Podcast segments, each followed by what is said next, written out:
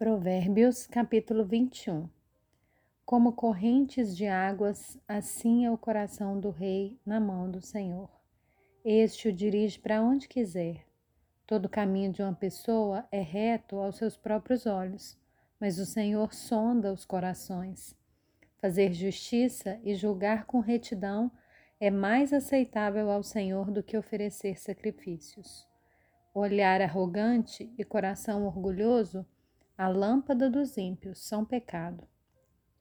Os planos de quem é esforçado conduzem à fartura, mas a pressa excessiva leva à pobreza. Fazer fortuna por meio da mentira é vaidade e armadilha mortal. A violência dos ímpios leva, os leva à ruína, porque eles se recusam a praticar a justiça. O caminho do culpado é tortuoso, mas quanto ao inocente, a sua conduta é reta. Melhor é morar no canto do terraço do que com a mulher briguenta na mesma casa.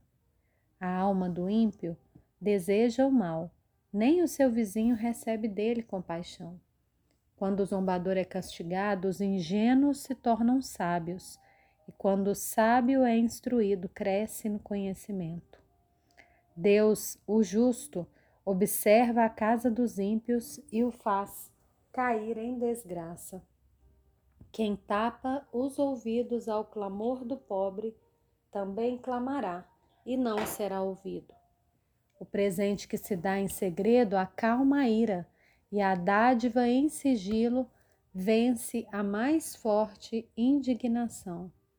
Praticar a, a justiça é uma alegria para o justo, mas espanto para os que praticam o mal. Quem se desvia do caminho do entendimento repousará na congregação dos mortos. Quem ama os prazeres acabará na pobreza. Quem ama o vinho e a boa vida nunca ficará rico. O ímpio serve de resgate para o justo, e em lugar dos retos é entregue o infiel. Melhor é morar numa terra deserta do que com a mulher briguenta e geniosa. Na casa do sábio há tesouros preciosos e o suficiente para viver, mas o tolo desperdiça tudo o que tem. Quem segue a justiça e a bondade achará a vida, a justiça e a honra. O sábio escala a cidade dos valentes e derruba a fortaleza em que eles confiam.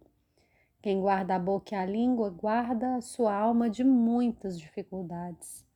Quanto ao orgulhoso e arrogante, zombador é o seu nome. Ele age com orgulho e arrogância. O preguiçoso morre desejando porque suas mãos se recusam a trabalhar. O cobiçoso cobiça todo dia, porém o justo dá com generosidade. O sacrifício dos ímpios já é abominação, ainda mais quando é oferecido com más intenções.